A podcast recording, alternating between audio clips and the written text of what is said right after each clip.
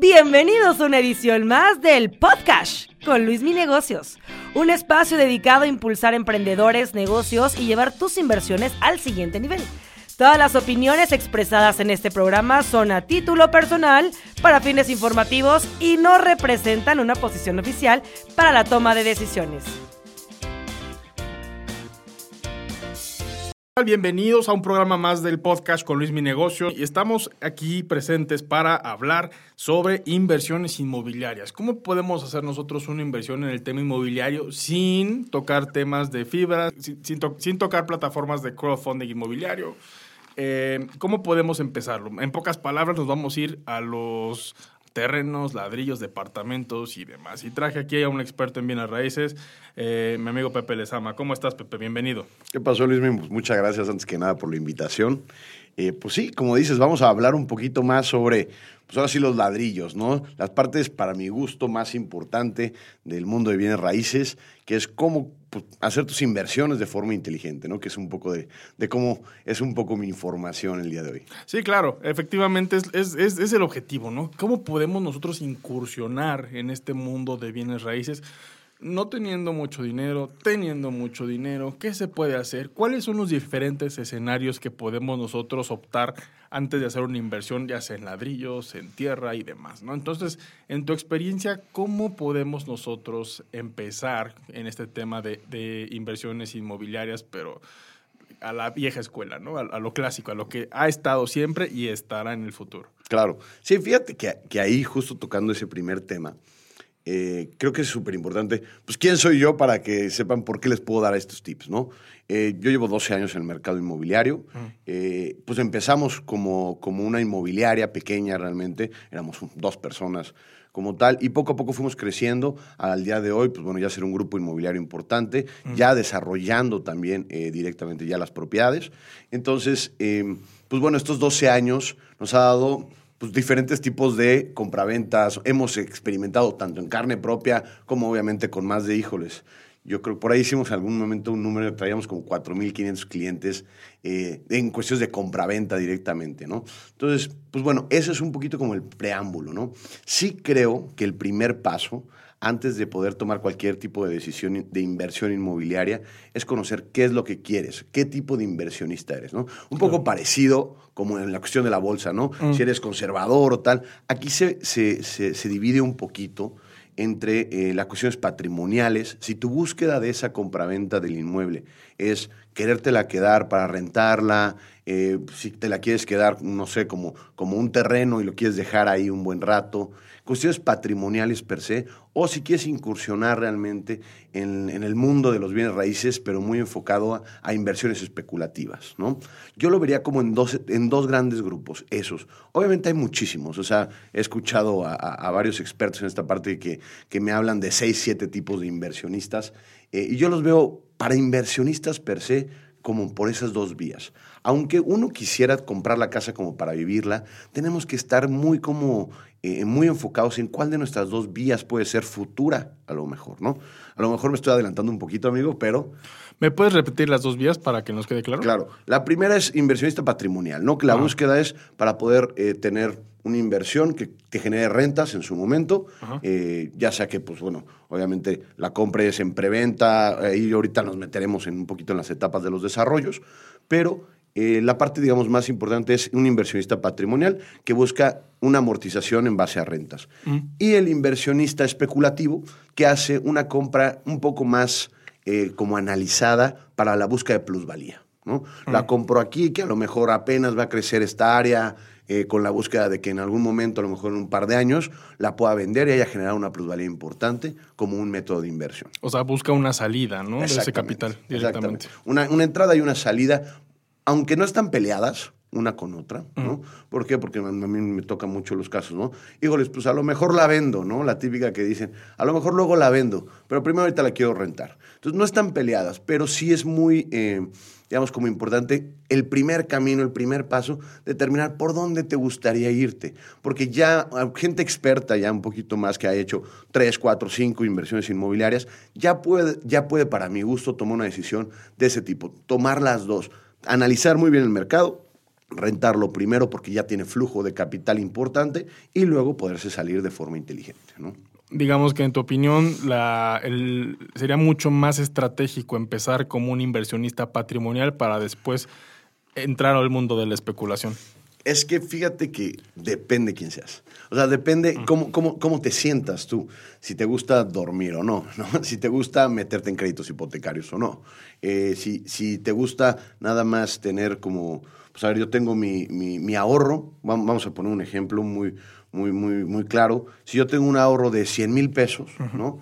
Eh, ¿Qué puedo hacer con esos 100 mil pesos? ¿no? Y hay esas dos vías. La primera podría ser dar un, dar un enganche en un departamento, vamos a poner un ejemplo, y luego irnos a un crédito hipotecario, ¿no?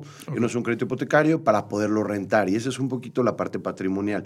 Aunque vamos a estar pagando con esas rentas el, el crédito hipotecario, pero al final se está haciendo un patrimonio, ¿no? La otra es, con esos mismos 100 mil pesos, voy, compro el mismo departamento, buscando o analizando las etapas en las que se encuentre. Ya. En este sentido, obviamente, preventa y todo esto, que te ayude con esos 100 mil pesos a que el momento que te lo vayan a entregar, básicamente, lo puedas revender y a lo mejor le ganaste 50 mil pesos. ¿no? Entonces, ese es, ese es el inversionista especulativo, que tiene un mayor riesgo hasta cierto punto. ¿Por qué? Porque si no, Si no se vende la propiedad. exacto. Ah. Si no lo vendes, pues te, hay de dos. O la compras con un crédito hipotecario, por de alguna forma, o pues te va a penalizar el desarrollador, ¿no? En ese Claro. caso. Entonces, pero puede, puede haber rendimientos muy interesantes, ¿no? Ahorita hablamos literalmente de 100 mil pesos que se meten, a lo mejor se ganan 50 mil pesos más. O sea, es un rendimiento del 50% a lo mejor en un proceso de un año, ¿no? Entonces, sí es bastante interesante ese tipo, pero obviamente genera un poquito más de eh, algunas necesidades específicas para hacerlo.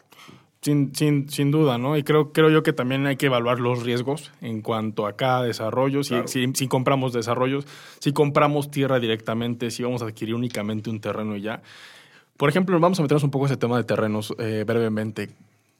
¿Qué tips, qué consejos le das a una persona que quiere adquirir un terreno a manera de inversión? A lo mejor no estamos hablando de grandes ciudades porque el terreno, por ejemplo, en Ciudad de México es demasiado caro en el centro de la ciudad, pero podemos hablar a lo mejor de una ciudad Hermosillo, Durango o incluso eh, en otros países si nos escuchan en, en las afueras de Medellín, en Colombia, en las afueras de, eh, de Mendoza, en Argentina, pues hay mucha tierra, ¿no? Entonces, a manera general y universal, ¿qué consejos debemos darnos eh, o qué, qué paso a seguir para invertir en un terreno? Mira, yo creo que la parte de los terrenos, lo más importante es los servicios que puedan eh, proyectarse en su momento, si es algo igual como especulativo hasta cierto punto. ¿Cómo va a llegar la mancha urbana? Imaginemos que estamos hablando de un terreno que, que le llaman reservas de tierra, ¿no? Que normalmente son terrenos muy grandes, en los cuales eh, pues, desarrolladores compran muy barato, ¿no? O la gente lo compra muy barato con la intención en algún momento de que se desarrolle esa zona, ¿no? De que esa mancha urbana llegue. Exactamente, que llegue la mancha urbana a, a topar, a lo mejor en un lapso de 50 años. ¿eh? O sea, yo conozco gente que, que tiene planes o que tiene terrenos y dice, a ver, esto es para mi segunda, tercera generación, ¿no? Entonces, ese, ese tipo de inversiones son muy, muy, muy a largo plazo. Pero tienen un riesgo brutal en el sentido de que si no llega la mancha urbana, pues... Pueden pasar 50 años y el terreno no agarró plusvalía. Y además no va a generar nada y nunca vas a tener servicios y, híjoles, muchísimas cosas, ¿no? Esos son, eh, digamos, a lo mejor el caso ya de, de desarrollos, ¿no? Que ahorita, ahorita lo platicamos. Ahora, si una persona quisiera comprar un terreno, ¿hacia dónde yo me iría? Es al revés, ¿no? Buscar que sí tenga todos los servicios. Ya. Ya. Que eh, lo, lo más importante es que obviamente tenga luz, agua, Pavimentado. drenaje, todo pero también todos los servicios que, que te puedan dar un estilo de vida, ¿no? Ajá. El súper, eh, una frutería, o sea, todo realmente este, este ambiente que necesitas para poder vivir. ¿Por qué? Porque conozco, híjoles, de verdad, casos de, de miedo que, híjoles, te prometen un terreno por allá, no sé qué, la, la, la, la, y pasa el tiempo y dos, tres años y pues apenas le van a estar metiendo cosas. Y es súper importante, yo creo que para tomar ese tipo de decisiones en terrenos eh, de este tipo, que sepamos los tipos de documentos, poder analizar realmente en qué proceso va el desarrollo en cuestiones legales, ¿no? Para que no sea ahí, ay, a ver que sí, a ver que no, y al final sí lleguemos a tener nuestra inversión más asegurada. Sin duda, sin duda. Y, creo yo que estamos viendo, por ejemplo, una proliferación, una proliferación de empresas que venden terrenos en medio de la nada, ¿no? Eh, y, y, en todo el país y a lo mejor en otros países también, ¿no? Que te dicen, oye, cómprate el terreno en mil pesos al mes, ahí me lo vas pagando, dejas a tu gallina de aval eh, y llévatelo ya, ¿no? Pero te lo están dando lo más lejos posible. quién sabe si en algún momento pudieran llegar a tener realmente los permisos. O sea, claro. yo sí he escuchado en muchos de los casos, y, un buen amigo mío que está en la parte de Mérida y tal, dice, es que ahí todavía no están los permisos, o sea, ahí sigue siendo como reserva. A lo mejor sí los dan. O sea, no estoy diciendo que no, pero pues hay que tener cuidado. Creo que es de lo más importante. Cualquier tipo de compraventa en un inmueble, ya sea tierra, también si va a hacer un desarrollo, pues hay que saber analizar quién lo está haciendo, el desarrollador, qué credenciales tiene, es de lo más importante. ¿Qué ha hecho anteriormente? Y si no ha hecho algo anteriormente, no, no, no les dirá, no, no compren, ¿no? Porque pues obviamente es de, los, de las cuestiones más complicadas como desarrollador iniciar el primer desarrollo. Pero vean ¿Quién lo está construyendo? Si lo está desarrollando una persona y hay una constructora de por medio, a ver, esa constructora ha construido otras cosas anteriormente. Toda esa información se las deben de dar en ventas. Claro. Y eso ayuda mucho a la tranquilidad también. Que sepan que, pues a ver, si está siendo una constructora como tal, una, o sea, una subcontratación del desarrollo, eh, y es una constructora importante que ha hecho varios desarrollos, pues bueno, esas constructoras también te saben analizar, saben pedir diferentes requisitos como desarrollador para que realmente te, pues, les puedas dar esa tranquilidad también a los clientes, ¿no? Entonces creo que sí es de lo más importante cualquier tipo de inversión inmobiliaria. Claro, yo creo que es tu responsabilidad como eh, comprador de un bien inmueble, de un terreno, investigar a fondo en qué es lo que vas a investigar, en qué es lo que vas a invertir, ¿no? Porque desgraciadamente, no digo que todas, pero sí hay, debe haber una que otra que se aprovecha de la ignorancia de, de las personas para hacer un, un, lucro, ¿no? Entonces, pues como toda inversión, inversiones en bolsa, inversiones en criptoactivos, en negocios, en lo que sea, conoce bien en lo que estás invirtiendo, ¿no? Ese es uno de los pilares que, que nosotros damos. Ahora, Pepe, quiero pasar un tema interesante también, que ya nos, ya no, nos, salimos de los terrenos, algo que también llama mucho la atención de muchos inversionistas, sobre todo especulativos, las preventas. Ok. ¿No? ¿Por qué? Porque a, a, mi óptica las preventas son buenas oportunidades de compra porque puedes adquirir un inmueble 20, 30% por abajo de mercado, ¿no? Entonces, platiquemos un poco de las ventajas de adquirir en, preventa y después pasamos a los riesgos que existen. Ok.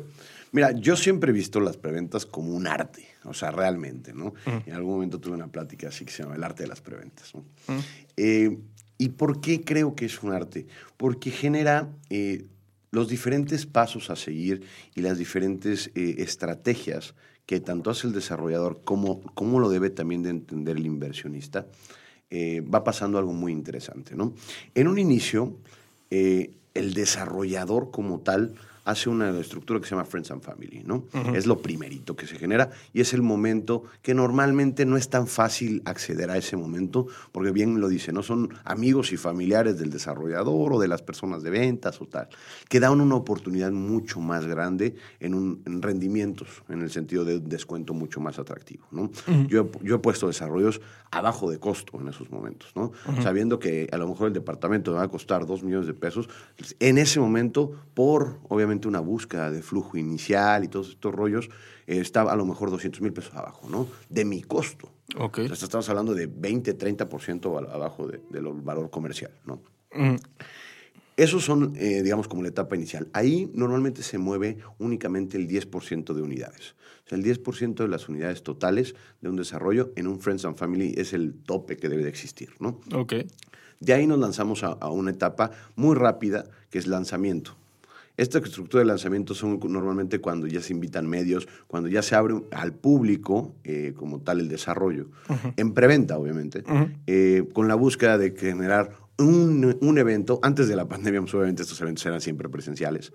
Eh, ahorita en la pandemia hemos hecho eventos virtuales, hemos hecho semanas completas de evento de lanzamiento, por llamarlo de alguna forma, para que obviamente pues, bueno, tuviéramos la sana distancia y todo esto. ¿no? Pero sí creo que en ese momento es, es el inicio realmente de la preventa. Ese lanzamiento lo que hace es a lo mejor, pues en ese, en ese instante de lanzamiento, generar un descuento adicional, algún regalo adicional y obviamente la parte social, ¿no? Que es súper importante. Ahora, ya metiéndonos ahora sí en el tema de las preventas, justo bien lo decías, las preventas se van analizando conforme al número de ventas que va generando el desarrollo. El desarrollo hace algo que se llama plusvalía controlada.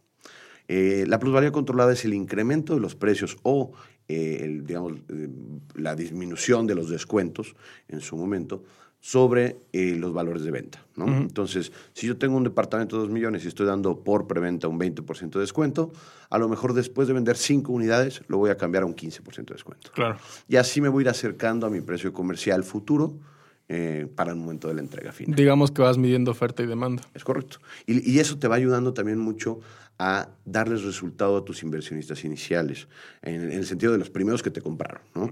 ¿Por qué? Porque vas a ir subiendo poco a poco los precios al llegar un, a un precio final o, o, o, a una inversión final bastante interesante con esa plusvalía controlada que le llaman. Ya. Y justo se hace igual al revés. A lo mejor no, no, no quitas descuentos, como ahorita que dije 20, 15 y así, sino vas subiendo los precios. A lo mejor vale 2 millones y, pues bueno, 5 unidades después va a valer 2 millones 100, ¿no? Y así nos vamos con un incremento. También depende mucho y es súper importante saber analizar, como desarrollador por lo menos, la parte de no pasarte de esa ligera línea, ¿no? Mm. Hay una ligera línea comercial que si tú te sales de esa, de esa línea, pues tu producto va a dejar de ser, un atractivo, y dos, pues bueno, pasaste a lo mejor un mercado que ya no vas a poder regresar, ¿no? Y subir los precios y luego bajarlos es de lo más complicado, ¿no? Que esos son los riesgos. Eso es uno de los riesgos también, metiéndonos un poquito como de la parte de desarrollo. ¿No? Claro. Ahora, como cliente, justo ahorita como la primera pregunta que hacías, como cliente es un excelente momento siempre y cuando tengas claro qué es lo que quieres hacer con ese inmueble, ¿no? Eh, siempre, siempre, siempre vas a tener el precio más barato en una preventa que en un producto final. ¿no? Uh -huh. Eso no hay duda. Pero ¿qué pasa? Si no tenemos, por decir algo, el recurso propio y se va a buscar un crédito hipotecario, pues el crédito hipotecario solamente va a aplicar hasta el momento que ya esté terminado. ¿no? -huh. Si no tenemos realmente nada de eh, porcentaje o de, o, de, o de, dinero para un enganche, pues no podemos eh, eh, meternos una preventa imposible. ¿Por qué? Porque una preventa, lo, lo primero que se requiere, obviamente, es Cash. un pago de un enganche. Mm. ¿no? Y puede ser, depende de cada desarrollo, desde un 10%, eh, depende de las etapas. O sea, yo te puedo decir que un Friends and Family no se acepta menos del 50% de enganche o contados, nada más. Okay. Porque esos momentos son tan, muy importantes con la búsqueda, obviamente, de capital y obviamente generan un, un descuento mucho más atractivo. Son cruciales y lo que quieres es flujo. Claro. Uh -huh. Entonces, si te entiendo bien, digamos que la, el, la segunda etapa, donde ya entra público general el tema de las preventas, únicamente requiere dar un enganche para apartar su preventa y la liquida al momento de entrega. Sí, depende mucho de los esquemas de pago, pero sí puede haber esquemas de decir, ¿sabes qué? Da un 10% de enganche y el 90% contra escritores. Ajá. O, no sé, por decirlo, en uno de nuestros desarrollos actuales, puedes generar un 20% de enganche y otro, el otro 30% en mensualidades, porque nos vamos a tardar 30 meses en entregar, de un, un punto porcentual mensual, ¿no? Entonces, realmente ahí son paquetes ya muy hechos a la medida dependiendo del inversionista, ¿no? Hay gente que nos dice, ¿sabes que A mí me entra dinero cada tres meses, ¿no? Ah, pues te podemos generar un esquema trimestral de pagos, de esta y de esta y de esta forma, ¿no? Para que también se vean beneficiados en algún descuento adicional. Claro. Porque, pues si me ponen esas condiciones o si ponen esas condiciones desde un inicio, pues pueden, pueden realmente negociar un precio, ¿no? Más que decir, híjoles, eh, ahorita pago el 10 y a ver si luego me cae una lana y le voy, a, le voy abonando, pues no peleaste ningún descuento. Está bien que le estés abonando porque al final a lo mejor vas a pedir un crédito hipotecario menor, ¿no? Mm. Pero no generaste ninguna negociación, digamos, directa con el desarrollo. Ya. Oye, y una pregunta, ¿cómo, ¿cómo es la relación que debes de guardar, digamos que las buenas prácticas en cuanto a tú como desarrollador con tu inversionista desde primera etapa, ¿no? Yo te digo, te entrego en 30 meses, te entrego en 20 meses, te entrego en 4 años, ¿no? Eh, ¿Cuál, tú, por ejemplo, en, tu desarrolladora, cómo le haces para tener un buen contacto con los inversionistas, ¿no? Que vean que su dinero está moviéndose, que vean que ahí están los ladrillos, que vean que eh, pues esos validation points que le das al, al, inversionista, ¿no? Esa confianza, ¿cómo la hacen ustedes? ¿Cuáles son sus buenas prácticas? Fíjate que creo que de lo más importante ahí es poderles dar evidencias, ¿no? Las más posibles. Uh -huh. Normalmente, así como del libro, lo que hacemos es que es una vez al mes se mandan los avances de obra, en el caso de que exista avances de obra, ¿no? Uh -huh. ¿Por qué? Porque siempre las primeras etapas es mucho más tramitología antes de la obra ya que empiezas obra, pues te tienes que ir completito, ¿no? Porque el tener parado una grúa un día es carísimo, ¿no? Entonces te tienes que ir del día uno, ¿sabes qué? Yo tengo 300 días o 200 días para acabar la torre, tan, tan, ¿no?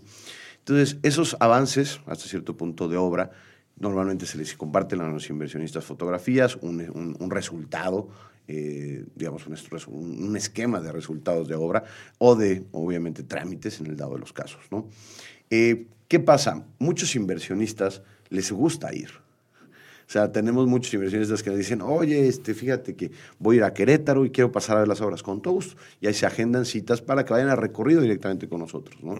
Y que conozcan un poco más a detalle, que vean realmente cómo va su, su departamento, su casa, que ya, ya, ya, ya se está avanzando, ¿no? Y creo que eso es lo más crucial, lo más importante, que ellos se sientan tranquilos de que una, ahí está su dinero, dos, que vamos avanzando en base a un cronograma, siempre se les comparte los cronogramas de obra para que también se den cuenta, obviamente se les comparte un cronograma, pues digamos como light, ¿por qué? Porque pues, los cronogramas exactos, pues la verdad es que muchas veces tenemos como problemas que nos dicen, es que no lo entendí aquí, no, pues es que no es para que le entiendas, ¿no? Sino es para que realmente te ves- vayas dando cuenta que vamos en nuestras etapas a niveles generales, ¿no? Claro. Y nos ayuda mucho eso. Sí, eso es muy importante, ¿no? Que vayas en tiempo y forma y que no eh, decepciones la confianza del inversionista, ¿no? Porque el abrirte puertas con un inversionista futuro creo que te abre muchas más puertas y te facilita el camino como desarrollo inmobiliario. Ayer en la noche tuvimos un live con eh, Iván, y con, eh, tu socio, y con, y con eh, eh, Bran- Brando Angulo, y platicábamos justamente eso, ¿no? Claro. De, de cómo llevar un, un desarrollo de etapa tras etapa requiere tanto un, un due diligence, ¿no? De ambas partes, tanto del desarrollador como del cliente, que estén en constante comunicación y que puedan llegar a un resultado final, ¿no? Que es, pues básicamente, el, el cliente satisfecho, el desarrollo concluido y luego el que sigue, ¿no? Vámonos para acá. Sí, sí, yo creo que de esa, de esa parte, el tener una cartera de inversionistas que una confían en ti, dos, se van contentos, eh, te, te llega a dar un, pues una proyección muy diferente para tus futuros eh, proyectos. Por eso se llama Friends and Family, o sea, e- esa primera etapa. Porque justo haces eso.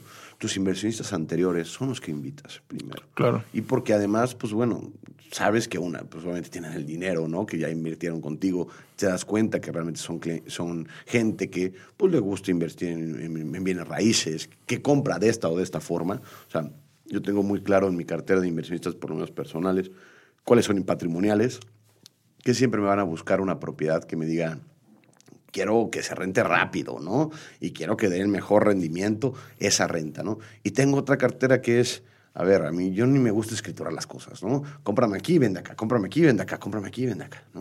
Entonces, eso yo creo que ayuda mucho también a, a proyectos futuros y, y- y te da un punch diferente, por lo menos a nivel mercado, ¿no? Sin duda, sin duda. Creo, creo que, creo que vale, vale muchísimo la pena, ¿no? O sea, que, que lleves una buena relación con los inversionistas desde etapas tempranas hasta el final, porque al final de cuentas va a ser tu gasolina, ¿no? Claro. Que, o sea, yo lo digo en, en, en vivos y demás. Aunque no nos debemos quizás entrar en, en- en el dinero, eh, en, en en- en crear algo y demás, el dinero al final de cuentas es tu validador, ¿no? Es tu gasolina y lo necesitas para crecer, ¿no? Ya sea negocio, ya sea inversión, ya sea demás, ¿no? Entonces, pues hay que tener muy buena relación con el inversionista y cómo, pues no fallándole, ¿no? O sea, entregando bien y en forma y que tenga buenos rendimientos. Pepe, Fíjate, perdón, perdón. dime, dime, dime, dime. Fíjate que a mí me gustaría regalarles un tip que además siempre, siempre, eh, yo lo he compartido con mi gente de ventas y todo. Eh, siempre en un inicio, obviamente, con un, con un inversionista, con un cliente, el servicio de darle su agüita y todo esto, pues bueno, es súper importante, ¿no? Pero eso creo que es muy común. Justo en los cierres, yo siempre tiendo a, tanto en los cierres de, de contrato, como en los cierres de escritura, como en la entrega de su propiedad, les llega un detalle siempre, ¿no? Que una botella de vino, que una botella, sabiendo si le gusta el tequila, una botella especial de tequila. eh, y la verdad es que los clientes hasta se saquean de onda, ¿no? Y dicen, oye, qué padre, ¿no? Qué buen detalle, ¿no? Eh, en algún momento mandamos a hacer unas botellas personalizadas con, con el nombre del desarrollo, con todo este rollo de, de pues, eres de los inversionistas de este desarrollo. Y híjole, si yo tengo todavía amigos míos que en su momento invirtieron, tres años después, que dicen, todavía tengo la botella cerrada, ¿no? O sea, entonces eso está muy padre. Porque no toma? sí, también, también, ¿no? Pero digo, bueno, pues es el buen detalle que todavía Claro. lo tiene ahí. Y, y, y, y esas son las cosas que muchas veces los inversionistas no olvidan y, lo, y, ventas muchas veces se nos olvida. Ahí sí, eh, híjoles, el detallito, ¿no? O, a ver, hay que darle una botella de vino nada más en el momento ya de la entrega o su moño, ¿no? Y yo creo que esos detalles son los que cambian la experiencia totalmente de un cliente, ya sea inversionista o consumidor final, ¿no? O sea, al final es igual. Sí, la relación, ¿no? Claro. Los detalles, el estar ahí al pendiente, el enseñarle cómo vas, creo que es básico, ¿no? porque además en un mundo tan competitivo como el de hoy en día, pues obviamente uno no es el único desarrollador. Claro. En Monterrey debe haber por lo menos 50 desarrolladores, en la Ciudad de México 100.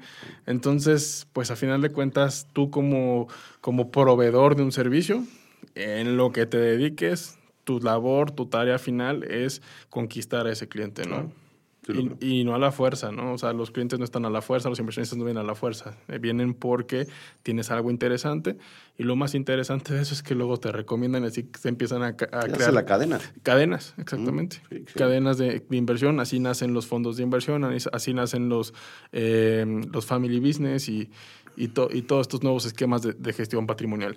Pepe, para concluir, quisiera que me regales eh, uno o dos tips que le puedas dar a esa persona para que invierta en, un desarrollo, ¿no? Independientemente de la ciudad en la que esté. Ok.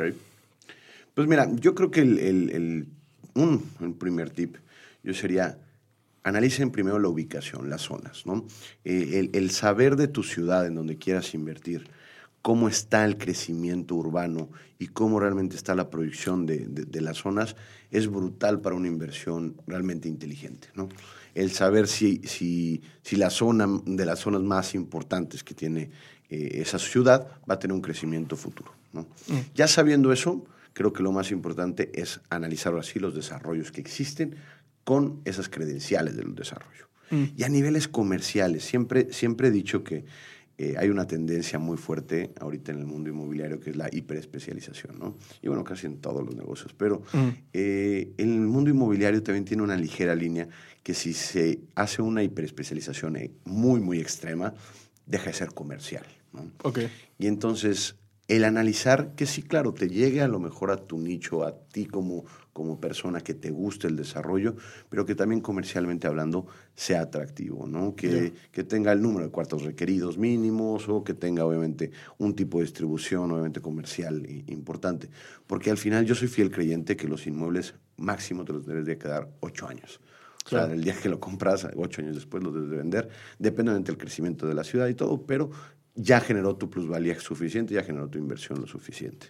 Eh, yo me iría por ese como primer tip muy, muy claro. Analiza uno zona, obviamente el tipo de modelo de forma correcta y ahí hacer un estudio, un microestudio de mercado, ¿no? Conocer realmente, tomarse el tiempo de ir a cinco, seis diferentes eh, desarrollos, diferentes propiedades y poder hacer una tabla comparativa, ¿no? Oye, pues este aquí me lo venden en tanto, estos metros cuadrados, qué beneficios tiene, qué amenidades tiene, tal. Y tomar realmente una inversión, una, una, decisión bastante más analítica que obviamente por el sentimiento. Claro. Ayuda mucho y esa es nuestra labor como ventas, pues meter un poco de sentimiento en esas casetas de venta, en esos lugares ¿no? que, que, que, nos visita la gente. Pero tiene que buscar eso, analizar de forma correcta por qué, cómo, cuándo y cómo realmente voy a hacer esta inversión, qué facilidades de entrada, justo lo que decíamos, de entrada a, esta, a este desarrollo me dan y qué facilidades de salida también me pueden llegar a dar. Eso yo creo que son de los, de los puntos más importantes que yo dejaría como para tomar una decisión mucho más inteligente en el mundo de bienes raíces. Con lo que acabas de decir me quedo con esto. Alguna vez escuché a una persona que dijo que las personas compran por emoción, no por lógica, ¿no? Pero aquí digamos que estamos invitando a la audiencia que haga un switch, ¿no? Métele un poco más de lógica y sí que bien que te emocionaste, pero la lógica es, es, es, rey. Pepe, pues muchas gracias por aceptar la invitación en este espacio y hasta la próxima emisión. Muchísimas gracias, Luis Y pues bueno, ya saben, ahí estamos siempre a la orden con eh, Pepe Lesgo. Este fue el podcast con Luis Mi Negocios. Hasta la próxima emisión. Recuerda suscribirte al podcast y unirte a la comunidad en arroba Luis Mi Negocios en TikTok, Instagram y YouTube.